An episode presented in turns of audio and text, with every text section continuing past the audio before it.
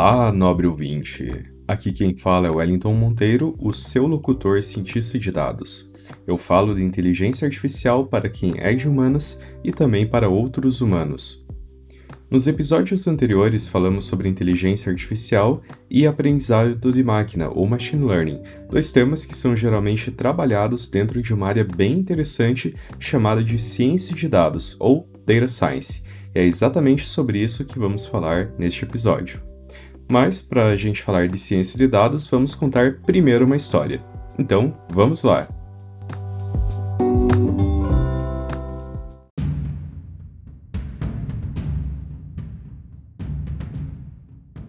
Em 2020, o mundo passava por apuros.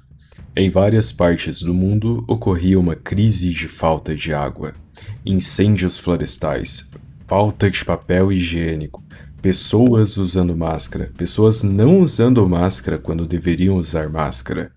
Um vírus causava medo e discórdia entre a população. Em seu íntimo, várias pessoas queriam que tudo voltasse como era antes.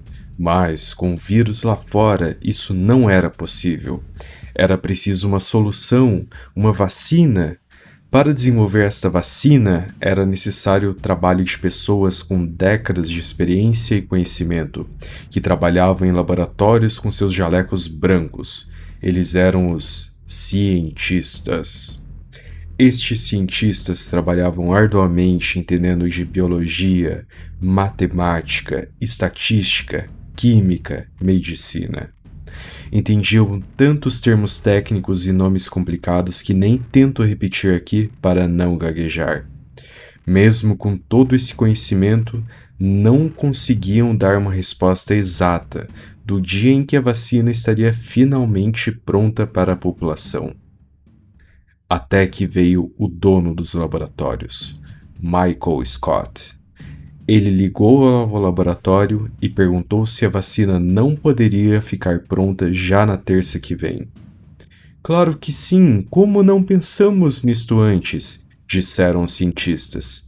E assim, a vacina ficou pronta na terça que vem e o mundo foi salvo. Fim da história.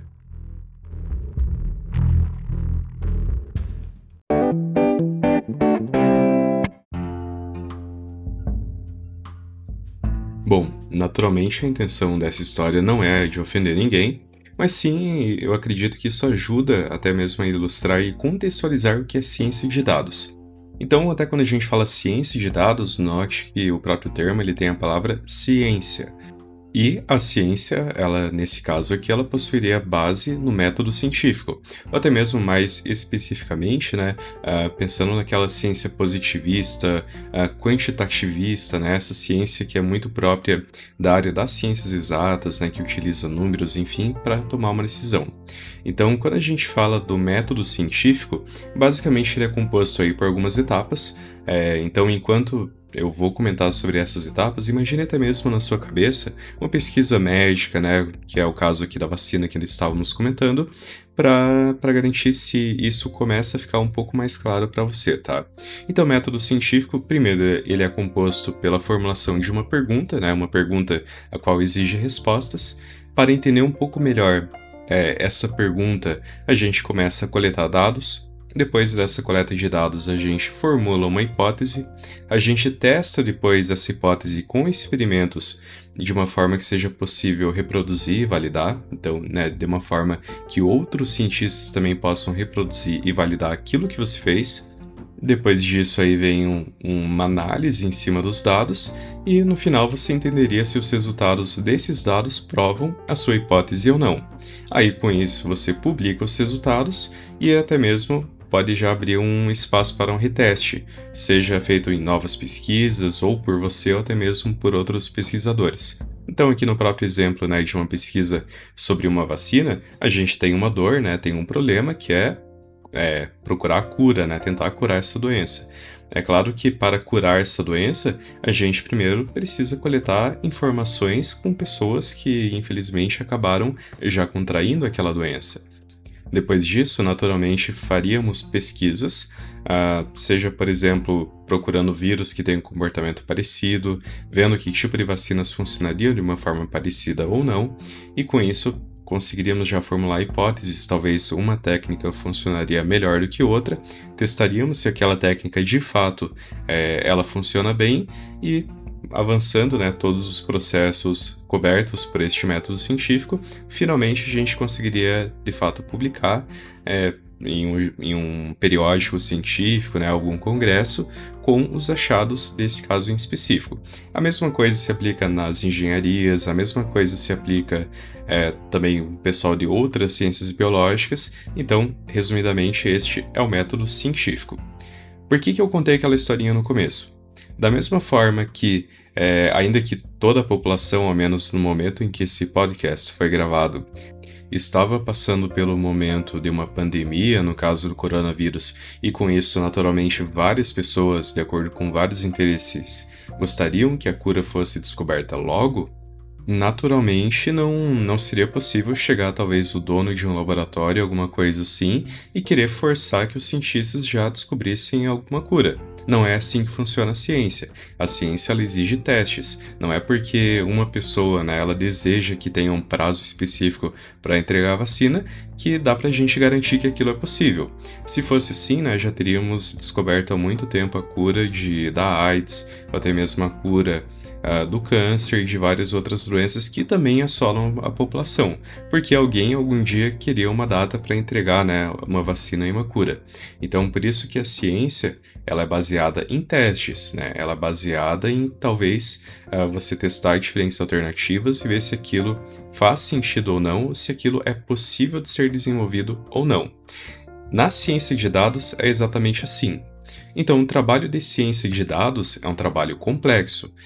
Ao contrário dos outros projetos na área de TI, como é, a gente acaba trabalhando com muita tentativa, né? acaba testando diferentes hipóteses, acaba sendo um pouco mais complexo de garantir somente uma data de entrega. Então acaba sendo muito mais um trabalho de experimentação.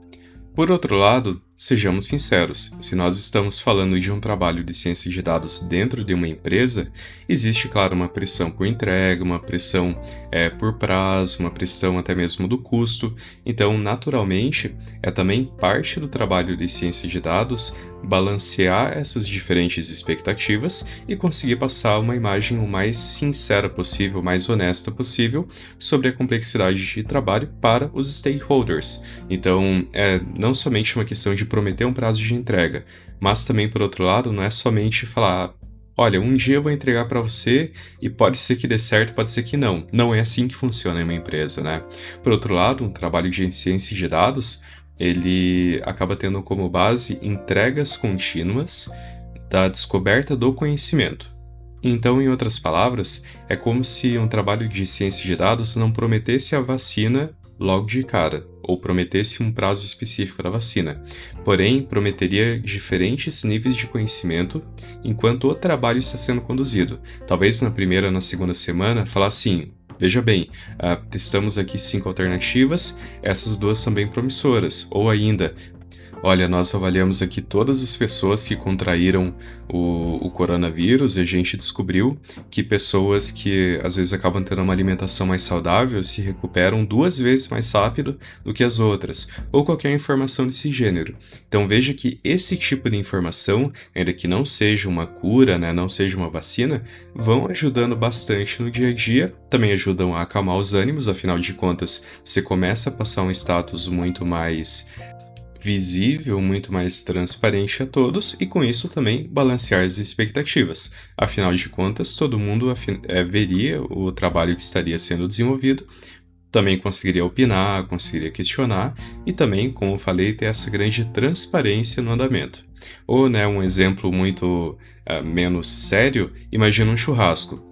Imagine que você tem um churrasco com várias pessoas presentes na sua casa. Se você esperar né, por todo esse churrasco até a conclusão dele, ou seja, até que toda a carne fique assada e toda a carne né, fique finalmente pronta lá em uma forma, muito possivelmente as crianças já estariam chorando de fome, algumas pessoas estariam impacientes, outras até mesmo estariam com a pressão baixa, estariam passando mal. E para balancear as expectativas, em um churrasco você começa já a servir talvez uma linguiça, né, talvez um coraçãozinho de frango, alguma coisa assim, enquanto o churrasco vai acontecendo.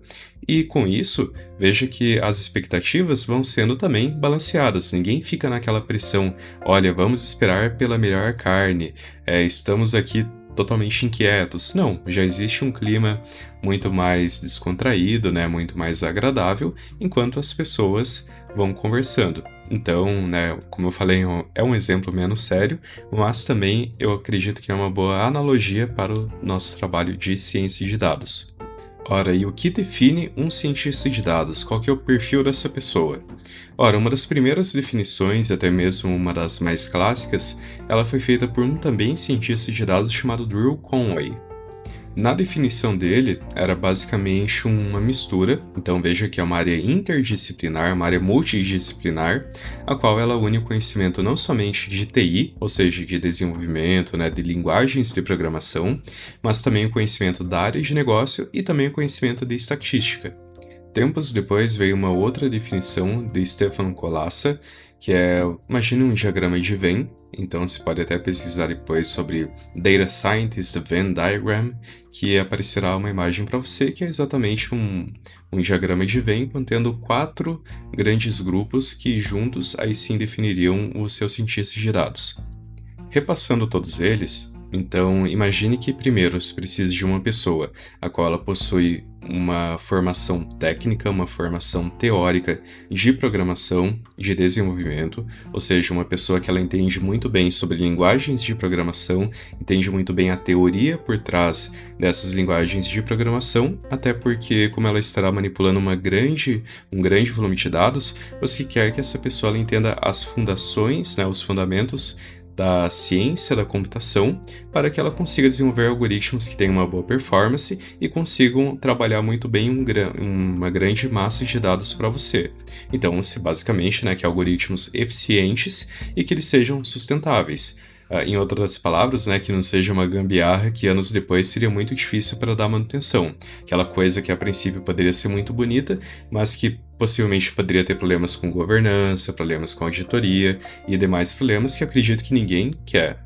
O segundo grupo é o da estatística, o da matemática, para que essa pessoa ela consiga primeiramente analisar sua base de dados de uma forma é, mais adequada do ponto de vista da matemática, como eu falei, da estatística, para até mesmo que ela consiga ir no direcionamento que seja mais correto para o seu problema e também conseguir validar, por exemplo, correlações que são espúrias, ou seja, aquelas ligações do banco de dados que ainda que eles possam parecer diretamente associados na prática não fazem sentido algum, ou até mesmo também validar os modelos de inteligência artificial, né, os modelos de machine learning que podem ser criados. Até porque existe uma métrica de validação que não é somente o termo acurácia, né? Um modelo que seja acurado, às vezes a gente não, não pode olhar somente por uma perspectiva. E sim, existe um conjunto de métricas, essas métricas que já estão validadas, já são trabalhadas do ponto de vista da ciência, para garantir que se aquele modelo que foi criado é um modelo confiável ou não. E não apenas isso, tá? O trabalho de ciência de dados, ele não somente vai criar modelos que utilizam machine learning, que nós comentamos aí uh, no último episódio, mas o próprio trabalho de ciência de dados se encarrega em desenvolver também algoritmos que façam uso de estatística avançada. Então, existem casos que às vezes o próprio conhecimento, né, a própria experiência das pessoas acabam produzindo é, algoritmos, novamente utilizando estatística e não necessariamente aprendizagem de máquina, não necessariamente machine learning, que também serão capazes de resolver seu problema e até algumas vezes com uma performance melhor do que modelos desenvolvidos com machine learning. Até como falei algumas vezes antes, machine learning não é a resposta para tudo no mundo dos negócios. A estatística é ainda uma ferramenta poderosa para resolver vários problemas, até porque se não fosse assim, já não seria mais ensinado estatística em vários cursos aí na, nas universidades. O terceiro tipo de conhecimento é o conhecimento do negócio, ou seja, entender como que funciona o negócio da sua empresa, né? entender as dores que podem mudar de área para área, entender, por exemplo, talvez um pouco do setor de vendas, ou setor de produção, é, ou setor de manutenção e assim por diante, para conseguir concatenar as coisas, ou seja, entender um problema da área de negócio e transformar aquilo em algoritmos, entender como que aquilo pode ser usado para auxiliar as pessoas. Então isso até chega no quarto e último item, né, o quarto e último grupo, que é o da comunicação. Veja que de nada adianta ter uma pessoa que tem um ótimo conhecimento em todas as áreas, né? Uma pessoa que entende de programação, entende de estatística, às vezes entende também até da área de negócio, desenvolve um algoritmo muito bom, mas não sabe comunicar isso, não sabe vender. Assim as pessoas acabarão não até mesmo enxergando valor naquele algoritmo que foi criado e com isso dificilmente irão adotar. Então, em outras palavras, é vender o peixe. Então imagine, por exemplo, se eu acabo ou conversando com um gerente ou conversando com um diretor, a primeira pergunta que ele me faz é quando que eu consigo entregar um algoritmo. Se eu não conseguir me justificar ou explicar da necessidade de ter um tempo, né, até voltando naque, naquela história da vacina que eu comentei para você há pouco, como que eu vou conseguir convencer essa pessoa que o trabalho de ciência de dados pode sim dar bons resultados, porém é muito importante o apoio dessa pessoa, ou até mesmo o apoio da gerência. Então veja que o próprio trabalho de ciência de dados, né, ainda que a concatenação é de um bom é, cientista de dados, de acordo com essa definição que eu dei, é, seria a junção desses quatro elementos, né, comunicação, estatística, programação e conhecimento da área de negócio, também, é, ainda que uma pessoa ela tendo os quatro perfis, ela precisa do apoio das outras pessoas da área de negócio também, até para conseguir validar o próprio conhecimento, para conseguir validar os algoritmos. Então, por isso que o trabalho de ciência de dados também é um trabalho a quatro mãos. Não imagine, por exemplo, que um cientista de dados, ele sozinho vai resolver todos os seus problemas em um passe de mágica. Também não é assim. É muito importante esse trabalho em equipe, né? Entender quais são os problemas no dia a dia, entender onde que estão essas informações, entender se aquelas informações, de fato, elas são confiáveis sob o olhar também das pessoas que estão olhando naquela informação. Então imagine uma coisa a gente aplicar métodos estatísticos para garantir se uma determinada coluna é confiável. A gente garantiu estatisticamente né, que aquela informação é confiável, porém, às vezes, um diretor, né, um gerente não confia naquela informação. Ora, estamos falando de pessoas, então a gente precisa também embasar isso, né, embasar esse conhecimento, garantir que estamos trabalhando informações que, aos olhos das pessoas que estarão utilizando aquilo, também seja confiável. Também é legal de você saber que um trabalho de ciência de dados, ele acaba sendo, né, ele acaba tendo aí uma ênfase bem grande tanto em predição como em ação. Ou seja, se você precisa ir um passo além, descobrir o que, que está acontecendo no seu contexto, né, na sua empresa, olhando aí para os seus dados, e tentar descobrir tanto o que aconteceu no passado para prever ações no futuro, ou ainda saber o que está acontecendo agora para que você seja alertado se alguma coisa vai é, um pouco diferente do que você esperava e com isso consiga tomar ações a tempo para evitar que algo de errado aconteça, aí sim vai entrar também na própria definição de ciência de dados. Sob o olhar da gestão de um trabalho de ciência de dados, Existem aí algumas metodologias, então, por exemplo, tem a KDD, existe a SEMA, existe a CRISP-DM, a qual eu acabo utilizando bastante no dia a dia. Então, essas metodologias elas servem para coordenar um trabalho de ciência de dados. Muito provavelmente também você já deve ter ouvido falar sobre a metodologia ágil, que ela é bem utilizada no ponto de vista de TI. Eu pessoalmente não gosto muito de trabalhar com essa metodologia em ciência de dados, porque o próprio trabalho de ciência de dados, às vezes, ele requer uma maior coordenação com diferentes áreas e a gente naturalmente possui uma dependência bem maior em relação aos dados. Então, às vezes, a gente não consegue controlar exatamente, uh, dependendo novamente do, do tamanho do problema, ou o tamanho do projeto, até mesmo a disponibilidade das pessoas, sejam de TI ou da área de negócio, para trabalhar certinho em sprints ou até mesmo com entregas garantidas, ainda que sejam em tamanhos menores, em sprints bem definidas, ou seja, em prazo de uma ou duas semanas, por exemplo, tá?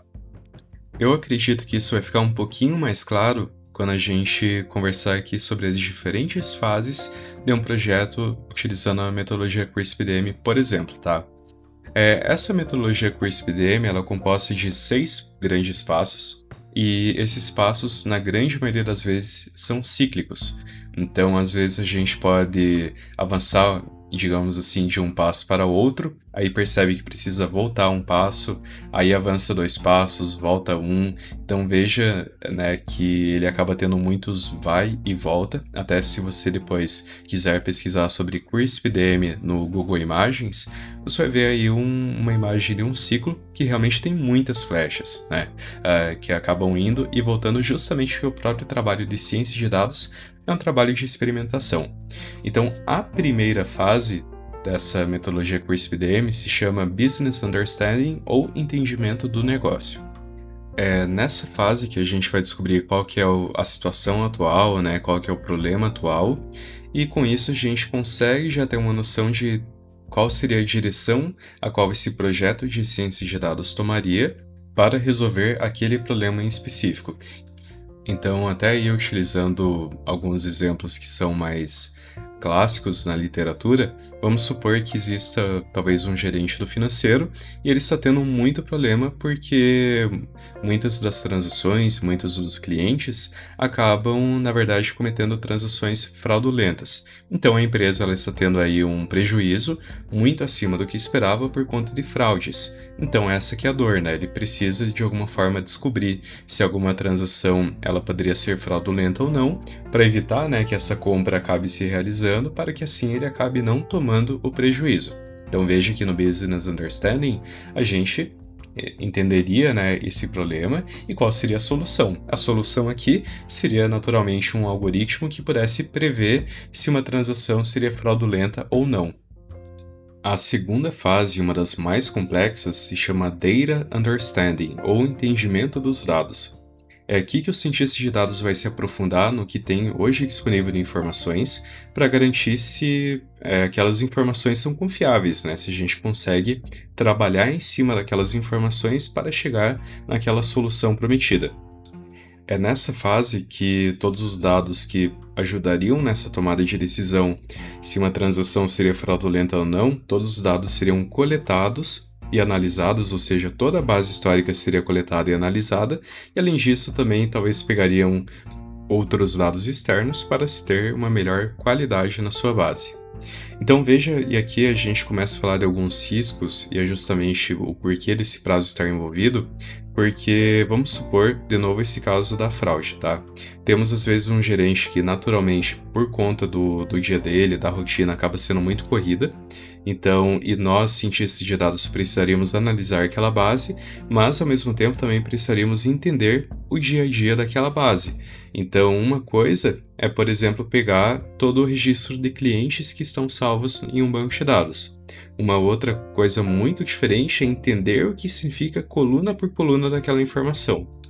Então, você deve concordar comigo que, dependendo do volume de informação, a gente teria que analisar centenas de colunas, teria que fazer vários questionamentos, até mesmo pedir mais informações, e isso é parte do jogo. Existirão dias, por exemplo, em que uma base será tão grande que a gente pode demorar algumas horas para carregar, e aí no final somente descobrir que existe algum erro naquela informação. Ou às vezes a gente vai precisar do apoio, seja de, um, de uma outra pessoa, de outro time, né, outra área que conhece também ou que manipula aquela informação, e às vezes, naquele dia em específico, a pessoa não está disponível para ajudar.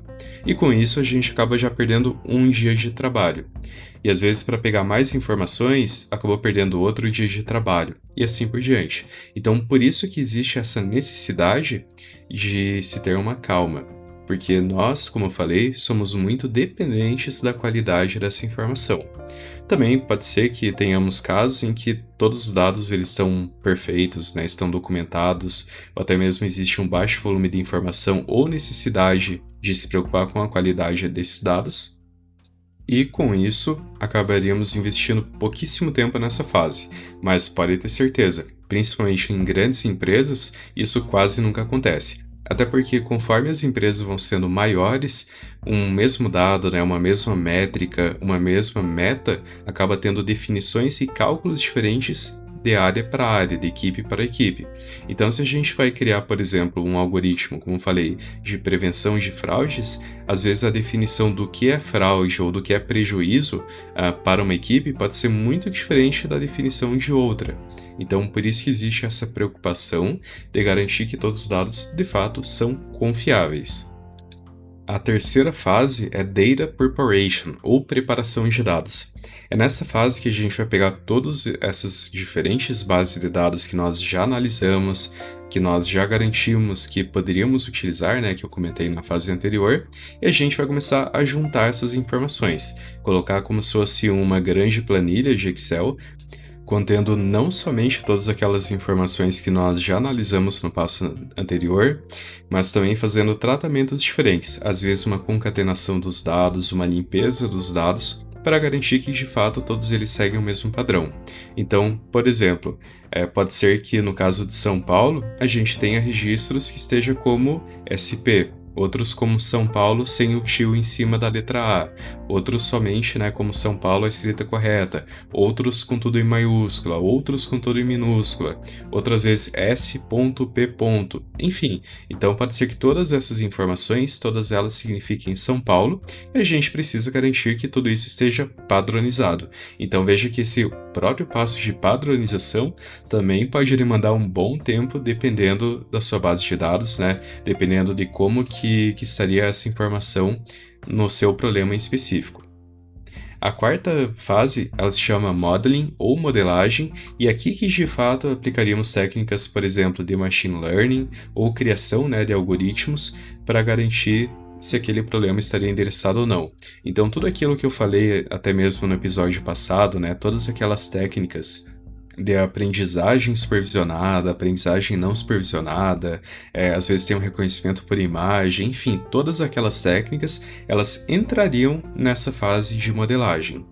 Até hoje em dia existem ferramentas também que se chama de AutoML ou Automated Machine Learning, que são oferecidas por Google, Amazon, pela Microsoft, né, pela IBM, enfim, todas, é, todos esses players oferecem ferramentas que conseguem testar diferentes algoritmos em paralelo.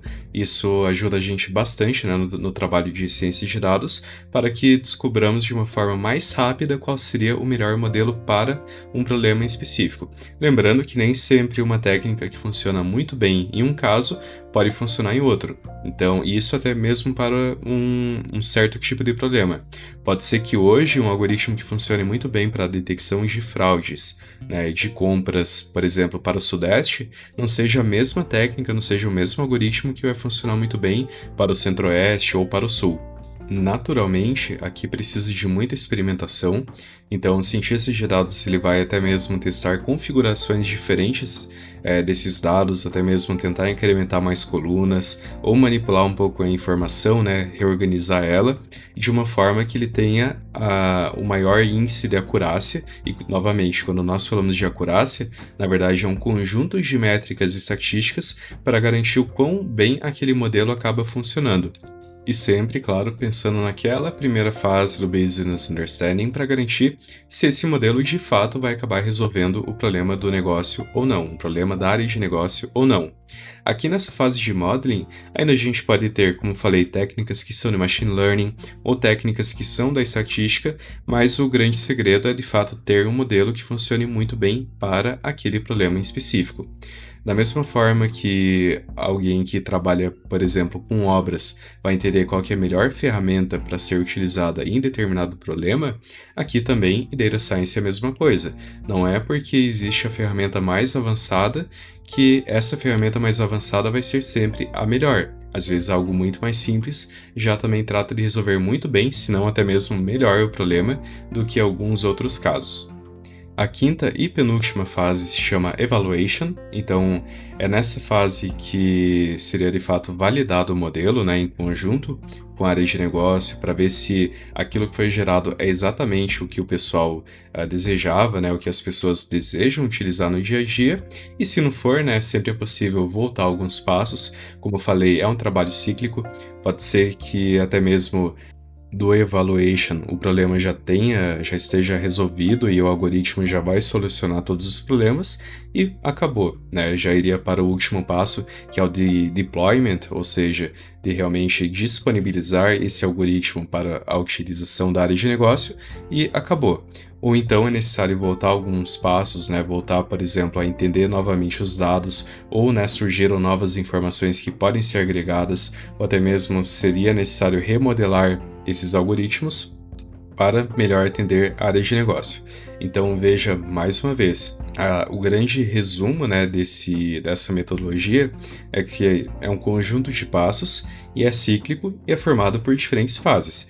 Pode até mesmo acontecer o caso de caminharmos tanto daquele business understanding, né, ou seja, entender qual é o problema, passar para o data understanding, que é entender né, os dados, e aí já morreu o negócio. Às vezes ele descobriu que, que os dados não são suficientemente confiáveis e com isso não dá para fazer nenhum tipo de algoritmo que resolveria algum problema. Ou até mesmo o problema poderia acabar no data preparation. Às vezes só um dashboard, né, nem um, um algoritmo seria necessário no final das contas. E isso necessariamente não é algo ruim. Até mesmo o termo BI, né, Business Intelligence, que comumente nas empresas acaba sendo quase sinônimo de dashboards que mostram aí uh, todo o histórico do que aconteceu ou mostram diferentes camadas de apresentação dos dados, isso também estaria dentro da própria definição de data science, ainda que não termine em um algoritmo de inteligência artificial. Isso não significa necessariamente que um projeto foi uma falha significa tão somente de que aquilo que foi sugerido para aquele caso em específico já atende as pessoas e não tem novamente nenhum problema com isso. Uh, também nesse trabalho né, que eu comentei desse CRISP DM, nessa metodologia, nesses vai e volta, né, é muito importante sempre ter abertura com as pessoas que não entendem do processo de data science, mas que acabariam utilizando ou aquele dashboard ou aquele algoritmo de inteligência artificial, né, um algoritmo de estatística, para que elas se sintam de fato é, uma confiança maior no trabalho, que elas possam opinar no trabalho e que possam trabalhar em conjunto. Então imagine você, por exemplo, no papel desse gerente do, do problema das fraudes que eu comentei, e se você não tivesse nenhuma visibilidade do que as equipes de ciência de dados estariam fazendo, e no final só recebesse para você um algoritmo que prevê se algo vai ser fraude ou não. Chegou na primeira semana, o algoritmo detectou alguns falsos positivos, ou seja, algumas transações que não eram fraudulentas, e o algoritmo acabou falando que seriam, o que, é, em um mundo real, é perfeitamente normal e esperado que aconteça. Até imagine, por exemplo, em um aeroporto, quando pessoas acabam sendo separadas para fazer uma revista, grande maioria dessas pessoas realmente não são criminosas, elas não cometeram nada de errado, então entrariam também nessa definição do falso positivo.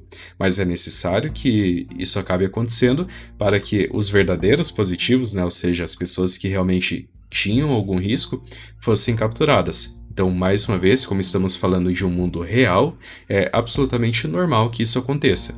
Agora, voltando nesse exemplo que eu falei das fraudes, imagine, por exemplo, esse gerente que não sabe, né, acabou não estando envolvido no processo, essa pessoa naturalmente vai perder a confiança do algoritmo. E isso é normal, se ela nunca foi envolvida, ela não sabe como que o problema é resolvido, não conheceu os, os métodos de validação, não sabe como que está a base de dados, é, naturalmente ela vai perder a confiança naquele trabalho de inteligência artificial e vai achar que aquilo era algo inútil, aquilo que não funcionaria muito bem. Por outro lado, se ela foi envolvida, se ela sabe muito bem em quais casos o algoritmo funciona bem e em quais casos não funciona, ela vai se sentir muito mais confiável, ela vai se sentir dona daquilo, e com razão, porque quem ajudou a transmitir aquele conhecimento de negócio foi também essa pessoa. E às vezes não é somente o gerente, né? É a equipe também dessa pessoa, né, da área de negócio que está apoiando, que está trabalhando em conjunto. Senão, como eu falei, vira uma caixa preta e ninguém sabe exatamente como funciona, ou melhor, ninguém quer responder, né, por aquilo, ninguém quer responder pelas falhas. É como se isso fosse algo, uh, fosse um demérito, né, fosse algo ruim e novamente essa ferramenta entra em desuso. E como, mais uma vez, estamos falando de ciência de dados, nenhuma vacina, por exemplo, é 100% efetiva, né? nenhuma perdão, nenhuma vacina é 100% eficaz. Então, nesse sentido, também nenhum algoritmo vai ser 100% perfeito. Nenhum sistema de segurança vai ser 100% perfeito, né? A própria revista do aeroporto não é 100% perfeita, ainda que estejamos falando de vidas. Mesma coisa com medicamentos e assim por diante. E se isso não acontece em áreas tão críticas como, é, como comentei, aviação, medicina e assim por diante, por que haveria de ser 100% correto em um algoritmo, por exemplo, de detecção de fraudes, como eu comentei? Então veja que isso não é cabível, né? não faz sentido no dia a dia. Por outro lado, mais uma vez, o processo de ciência de dados, ainda que não tenha um prazo específico de entrega, todo esse conhecimento vai sendo feito em conjunto. Então pode ser que na primeira semana, naquela fase inicial ainda, ou do business understanding ou do data understanding, o cientista de dados vai falar: olha, é, eu vi aqui que tenho poucos dados sobre cartão de débito e tenho muito de cartão de crédito. Faz sentido isso? Pode ser que a pessoa que trabalha anos com aquilo vai falar sim, Olha, não faz muito sentido. Ah, veja só, me esqueci que tem uma outra base de dados que aí sim fica todos os novos dados de cartão de crédito. Veja que só com essa pergunta a gente já resolveria muita dor de cabeça que poderia acontecer depois. Imagine se ninguém levantou isso, chega lá no final das contas e é um algoritmo inútil porque esqueceram de toda essa base do cartão de crédito. Ou ainda, olha, veja só, eu detectei aqui que eu tenho é, pessoas que têm menos de 13 anos de idade comprando com cartão de crédito. Faz sentido isso? Não, veja bem, olha só, esse campo aqui que tem um aniversário, né, ou talvez uma data de nascimento, esse campo aqui está incorreto, a gente parou de utilizar dois anos atrás. Ou ainda, né, a gente acaba levantando nessas informações possíveis problemas que seriam aí dores de cabeça com a auditoria futuramente. Então, veja que esse processo é um processo muito rico, porém precisa ser feito em conjunto. E mais uma vez, toda essa informação, né, esses exemplos que eu te dei, imagine, por exemplo, prover tudo isso no espaço de uma, duas, três semanas, justamente para esse gerente. É muita informação que pode já ajudar ele no dia a dia, ainda que não tenha um algoritmo pronto. Mais uma vez, são informações valiosíssimas para o dia a dia dele. Então, até nesse curto, nesses curtos exemplos que eu comentei contigo, você já consegue imaginar alguns casos similares no seu dia a dia? Ou melhor, consegue entender a importância dessa sinergia, a qual eu acredito até que é a mensagem mais importante aqui? E aqui, ainda depois da conclusão desse modelo, né, daquela última fase que eu falei que se chama deployment, existe ainda toda uma preocupação do pessoal de ciência de dados, né, um, toda uma preocupação de TI para garantir que aquele modelo permanece sendo sustentável. E quando falo sustentabilidade, é sustentabilidade também do ponto de vista de TI. Garantir que aquele modelo ele não vai ficar defasado com o tempo, não vai começar a perder a qualidade né, com o tempo, ele vai começar a ser retreinado com informações novas, mas também informações confiáveis. Então, que esse processo passe a ser cíclico e, como eu falei, sustentável aí para as diferentes áreas. Beleza? Então, resumidamente, né, esse é um exemplo da aplicação da metodologia CRISP-DM. Falando em prazos, eu já vi casos em que aquelas primeiras fases que eu falei de Business Understanding, Data Understanding, Data Preparation, aquilo demorou seis meses, sete meses, e a fase de Modeling demorou menos de um dia. E foi sensacional o resultado. E também a recíproca é verdadeira. Já vi casos em que o próprio é, exemplo de Business Understanding, Data Understanding, Data Preparation demorou menos de uma semana, porém o Modeling demorou meses e meses e meses até ser desenvolvido. Até por isso eu acredito que é algo sensacional desse processo de ciência de dados, porque cada caso é realmente uma oportunidade completamente diferente, né? É um, é um problema diferente, uma forma de enfrentar diferente. A gente não consegue, ainda que queira, é, de antemão falar quanto tempo demoraria em cada fase, ainda que eu sei que esse seja aí o sonho de muitos diretores, né? Muitos uh, consultores. É claro que quando a gente começa a falar até de uma relação de consultoria, invariavelmente a gente fica um pouco mais travado em relação a prazos, né, em relação a custo, e dependendo do caso, a gente pode até acabar indo mais para uma metodologia ágil, ou até mesmo acabar tendo aí um ou outro modelo específico para ser entregue em um certo prazo, mas aí acaba sendo até necessária uma certa elasticidade, ou até mesmo uma maior disponibilidade das pessoas, sejam dos cientistas de dados, é, das pessoas da área de negócio, para também conseguir entregar aquilo no tempo necessário. Ainda que é, ninguém queira falar, é, seja um pouco mais difícil entregar realmente naquele prazo prometido. Mesma coisa com a vacina, né? Todo mundo queria que houvesse um prazo específico para que a vacina fosse entregue, mas é um processo de ciência. A mesma coisa aqui, E também um, um outro ponto que eu queria comentar contigo é, por favor, não espere magia, mas ciência. Mais uma vez, é a mesma coisa da vacina. É, o próprio trabalho de ciência de dados pode sim resolver seus problemas e pode sim dar resultados muito bons, mas é importante não somente a sua calma, a sua paciência, é importante também o seu apoio, o seu desejo de estar junto e aprender junto. É importante que você depois aprenda com essa informação, que não vire somente uma inteligência artificial que está em algum lugar tomando decisões por você, pelo seu time, pelo seu departamento, pela sua empresa e você nem sabe como aquilo funciona. É importante você estar também no comando daquilo, você se sentir dono daquilo. E naturalmente os resultados serão muito visíveis ao longo do caminho.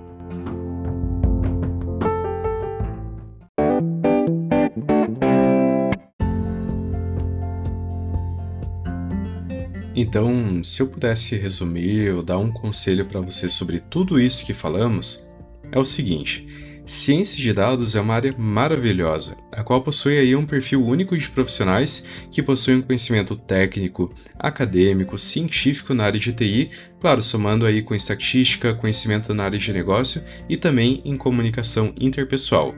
Então são pessoas aí que na maioria das vezes ficam com um pé na academia, no caso nas universidades, e o outro no dia a dia da empresa. Mas também são pessoas que precisam trabalhar em conjunto com outras pessoas das áreas de negócio para que aí sim consigam produzir coisas maravilhosas. Então, até traçando uma analogia, não adianta de nada você chamar aquela pessoa que faz o melhor churrasco do mundo e descobre que todos os outros que foram convidados estão de regime, ou até mesmo que acabam não comendo carne. Mas sim, você precisa de pessoas que ajudem essa, esse mestre né, do churrasco a preparar carne, preparar salada, ajeitar as coisas e ficar algo bem legal, bem memorável para todos, ao invés de deixar tudo somente na responsabilidade de uma pessoa. Então, por isso que é muito importante, mais uma vez, o trabalho de várias pessoas em conjunto, né? Essa vontade de querer ajudar, essa sinergia para que aí sim possamos ter resultados bem legais. Bom, e com isso aí chegamos ao fim de mais um episódio. Então, se você gostou desse nosso papo e deseja acompanhar mais conversas assim, por favor, se inscreva nesse podcast. Até a próxima!